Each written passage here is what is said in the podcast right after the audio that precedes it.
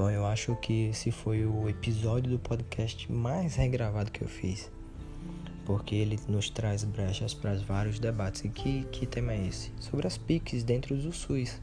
O que seriam as PICs? São as práticas integrativas e complementares, né? Desde 2016 está sendo aceita pelo SUS e depois de 2016 teve, é, acho que eu não vou lembrar do nome, mas acredito que sejam decretos é, que foram incluídos cada vez mais práticas novas dentro desse pacote de PICs, pacote de práticas integrativas e complementares. Né? Reiki, acupuntura, imposição de mãos, é, fitoterapia, aromaterapia, musicoterapia e nananana, vários, vários deles. E a primeira coisa que a gente abre brecha é para a gente acha que o SUS conseguiu comprovar cientificamente a eficácia dessas práticas, né?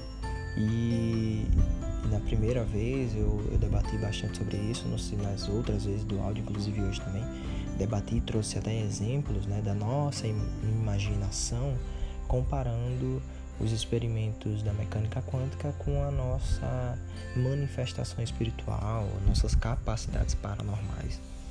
E isso é, é, é, é, bastante, na verdade é, é, um pouco errôneo, mas a gente precisa ter uma compreensão melhor sobre isso. Mas antes disso, é, como foi esse processo, né? Lógico que eu não vou conseguir trazer detalhes, até porque eu não estava dentro desse processo. Mas de forma resumida, o SUS ele praticamente ali pede socorro né, para as práticas populares, é, é, trazendo um nome mais coerente né, para as PICs, seria as práticas populares mesmo e depois, é lógico, é, práticas que, que fazem parte do cotidiano, até mesmo religioso, de algumas pessoas, né? A imposição de mãos vai estar dentro de várias religiões, dentro do catolicismo, dentro do, do espiritismo, dentro de várias outras práticas e, e também de práticas bastante espiritualistas, né? de filosofias de vida. E aí entra a acupuntura, a medicina tradicional chinesa, reiki e vários outros, né? E o principal, que é a fitoterapia, lógico, né? Quando o cara vai no médico, o médico pede para ele tomar um remédio ali que vai servir pro, pro estômago dele, e ele não tem dinheiro, chega em casa, a avó dele, a senhorinha mais velha da rua, a benzendeira, seja o que for, indica uma erva, uma planta correta para ele tomar, ele toma, volta pro retorno ali para para o postinho de saúde, como é chamado, né, que é o PSF, e ele está melhor. E foi praticamente assim. É, o SUS começou a ver que era uma prática comum, até mesmo do, do ponto de vista privado, algumas pessoas estarem utilizando as PICs, ou seja, as terapias holísticas, né, que depois começou a ser chamado de PICs, de práticas integrativas e complementares. Ele viu que era muito, algo muito comum e que tinham benefício e que eles tinham benefícios. Imagina pessoas que tinham seus picos de pressão alta por conta de estresse e que de repente descobriam uma, um local onde ele tinha alguma prática recreativa, ocupacional e a pressão alta, a pressão alta, né, a pressão arterial dele que estava alta começou a ficar mais normalizada, começou a ficar mais controlada. Bom, meu vizinho chegou. Hoje tá bem barulhento aqui, né? Vamos, vou dar uma pausazinha aqui. Bom, em menos de um segundo eu voltei. Ele ainda tá com o som ligado, mas vamos continuar. Senão eu vou perder o foco.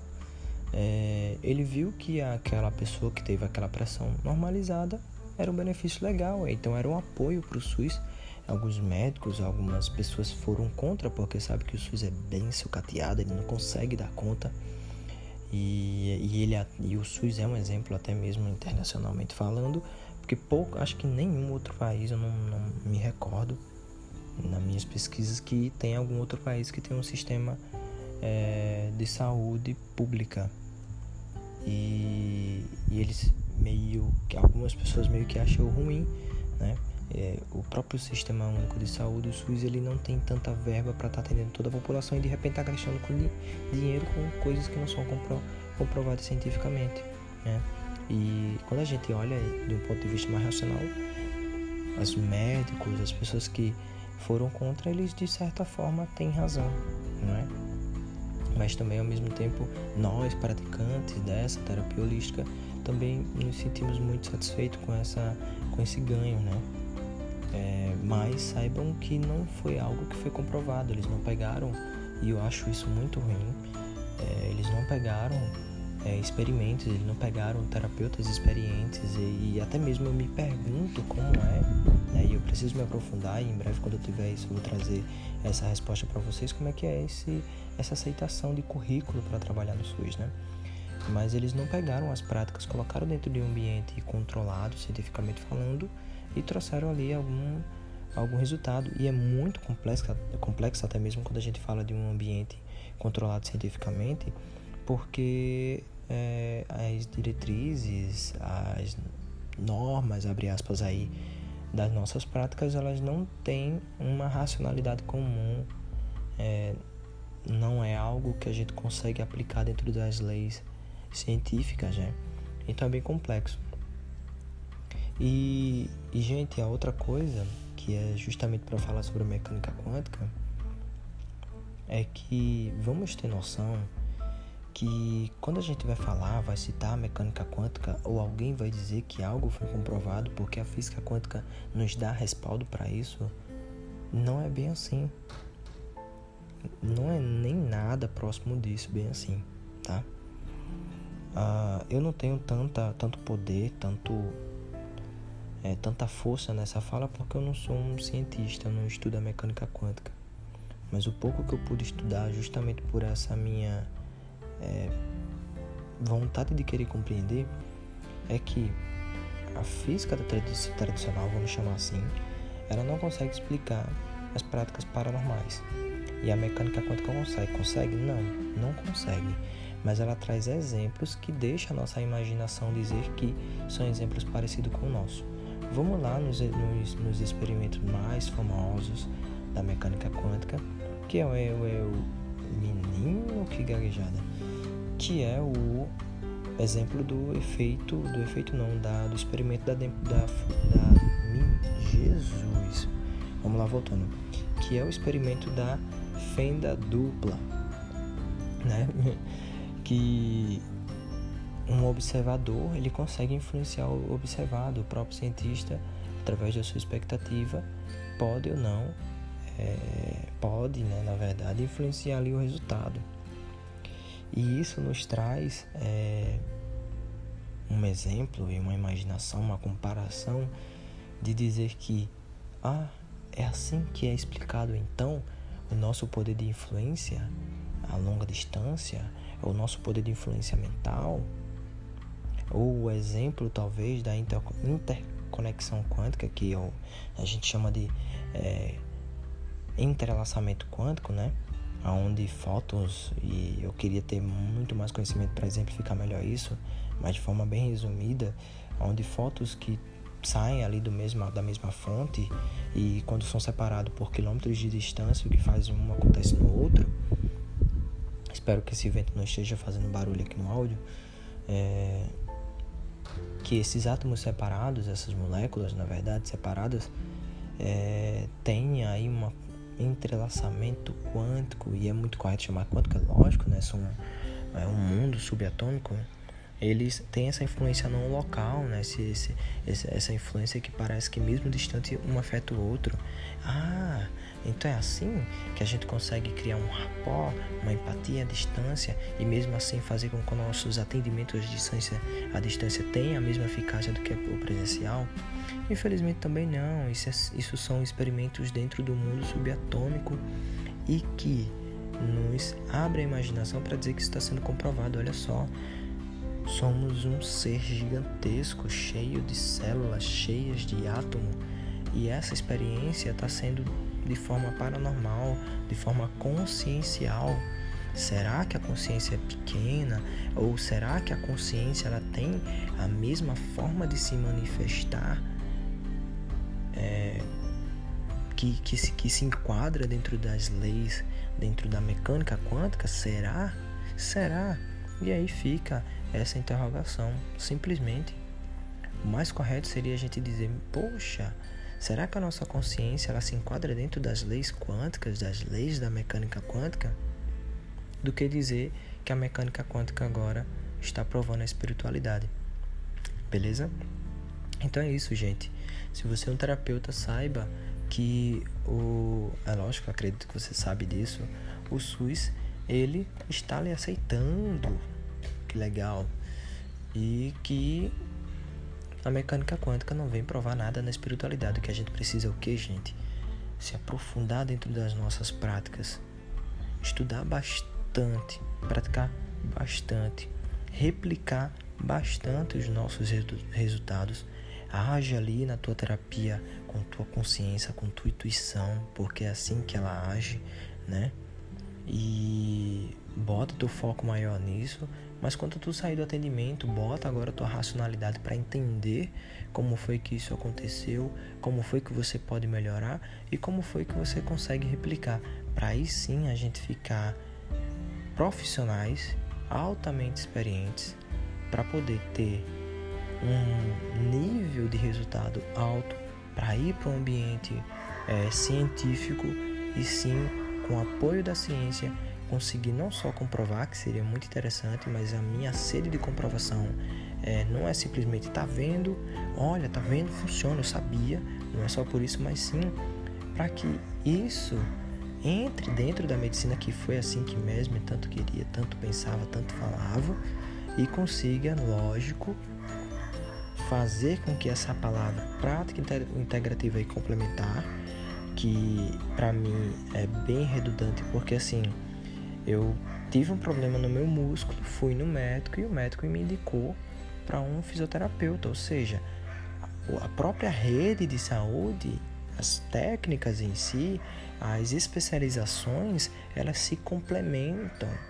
Eu nunca vou ter uma saúde completa apenas indo no fisioterapeuta, ou no psiquiatra, ou no psicólogo, ou num gastro, ou num. Sei lá, seja qual for a especialização, percebam que elas se complementam, não é? Então, por que a nossa prática ela tem que ser taxada ali em caixa alta que ela é complementar?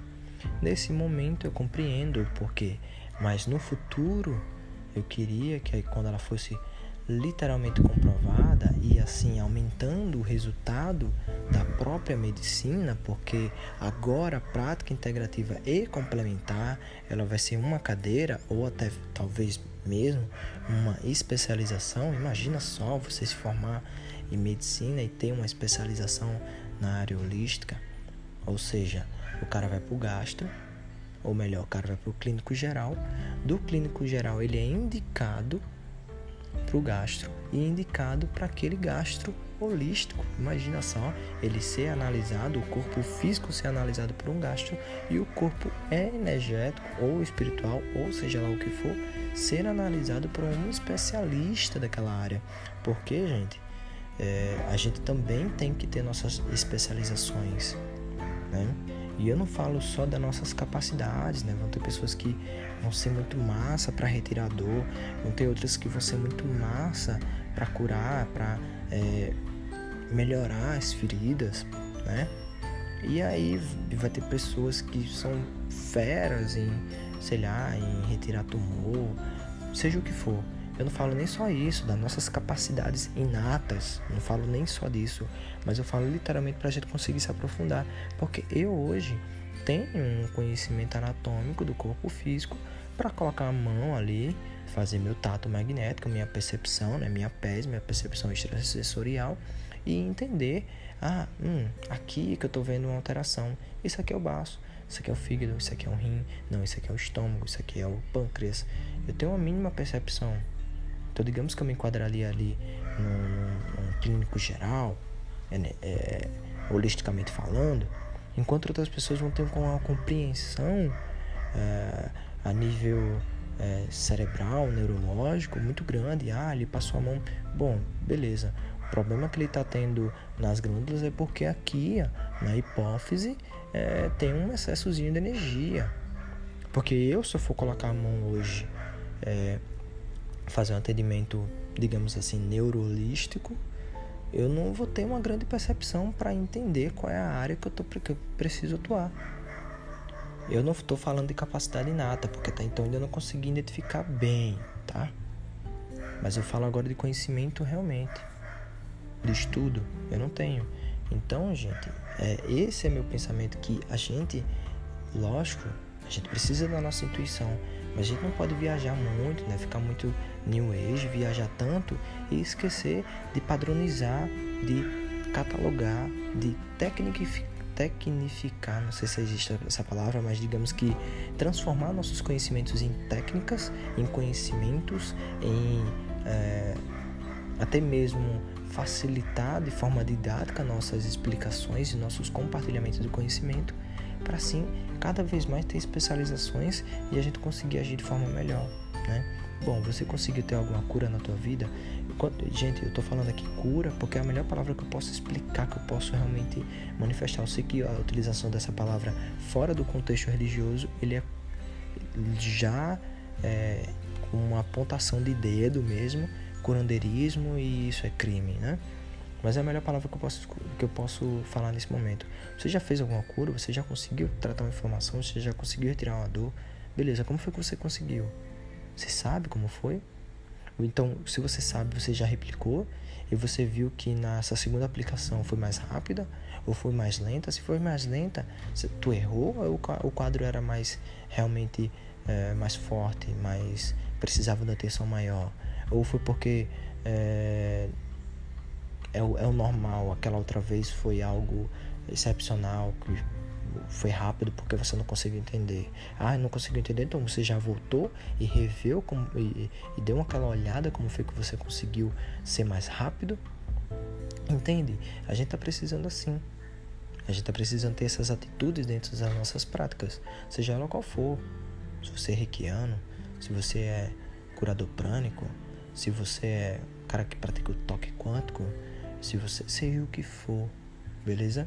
Bom, eu tinha muito mais coisa para falar, tinha muita, muita mais encheção de linguiça, é, e, mas eu, eu refiz, refiz, refiz, para não ficar apenas um papo solto e sim realmente um compartilhamento de talvez de um conhecimento ou de uma forma de pensar que possa contribuir aí para vocês. E é isso, gente. É, continuo fazendo meus atendimentos semanais, é lógico, em casa. É, a pandemia está aí ainda na área. Devido ao meu tempo louco é, com o meu trabalho e por isso não consigo atender tanta gente. Tá vindo algumas pessoas pedirem atendimento e infelizmente não consigo. Espero de alguma forma é, melhorar cada vez mais meus atendimentos e meu tempo também para conseguir atender mais pessoas. E espero também estar tá levando um pouquinho desse conhecimento que eu tenho, que eu falo nem, nem passar um pouquinho, mas sim passar o pouco que eu sei para vocês em breve, assim quando o PDF terminar, e de certa forma trazer algum local aí para outras pessoas que fazem atendimento gratuito também à distância, possam estar colocando seus contatos e vocês estarem fazendo esses atendimentos e assim amparando mais pessoas também, tá? E é isso, gente. Abração e até breve. Até o próximo episódio. Em alta. E é isso, gente. Isso foi só apenas pra gente começar a conversar um pouco que e tô repetindo, não é porque a gente está dentro do Sistema Único de Saúde que estamos comprovados. Precisamos ainda ter uma visão, uma raça de cientista, seja cientista dentro da sua área. Quando eu digo cientista, cara, Pega aquele teu paciente, o que foi que tu fez, por que funcionou, como funcionou. Vai atrás de, outra, de outras pessoas que têm a mesma patologia, atende eles também, vê que tu teve um resultado parecido e tu acabou identificando que tal forma que tu atuou não foi tão eficaz, porque nesse momento quando eu fiz isso, naquele outro paciente que eu não fiz isso, eu fiz diferente, o resultado foi melhor e mais rápido. Seja um cientista dentro da tua área. E é isso que eu estou começando a cobrar de vocês, beleza? E vamos nos aprofundar na base, gente. Se você é reikiano, beleza, né? Eu não vou compreender muito bem, apesar que eu não sou tão fã do reiki. Já utilizei, sou é, iniciado no segundo nível, não fui pro terceiro, estudei o terceiro todo, mas não fiz a prova, porque estava passando um momento muito louco da minha vida mas eu senti falta do aprofundamento dentro do corpo energético. me parece que a ação do reiki é muito simplista e não é simples, né? Ela é simples, mas eu acho simplista demais, que às vezes deixa de ser um pouco mais eficaz, que ele pode ser mais eficaz. Essa é a minha visão. Lógico, é, é a minha visão, ela não é a totalidade, ela não é verdade, ela pode ser uma parcela da verdade da tua verdade ou pode ser nada né, da sua verdade. Mas é, no magnetismo, o que eu vejo hoje é muita falta de leitura da base. A gente não lê a base, a gente não conseguiu replicar nada que a base foi. Quem é a base? Os magnetizadores clássicos, Barão do Potela, Fontane, De Bruno, uh, Albin, é, deixa eu ver mais, é, Barão do Putê, o próprio Mesmer, é, por seguir e várias outras pessoas que eu não tô lembrando agora, mas é isso, gente. Espero que vocês tenham gostado. Foi mais um desabafo e mais um chamado do que um conteúdo. Conteúdo a gente vai ficar para um próximo aí. Eu vou colocar Pix parte 2, onde a gente vai estar tá debatendo decreto por decreto. Acho que o nome é esse, não lembrou certo. A gente teve um em 2016, teve outro em 2017, teve outro em 2018. Se eu não me engano, a gente teve mais um agora em 2020 e todos eles foram para incluir mais práticas integrativas. Bom, espero que vocês tenham gostado. Abraço e até o próximo episódio.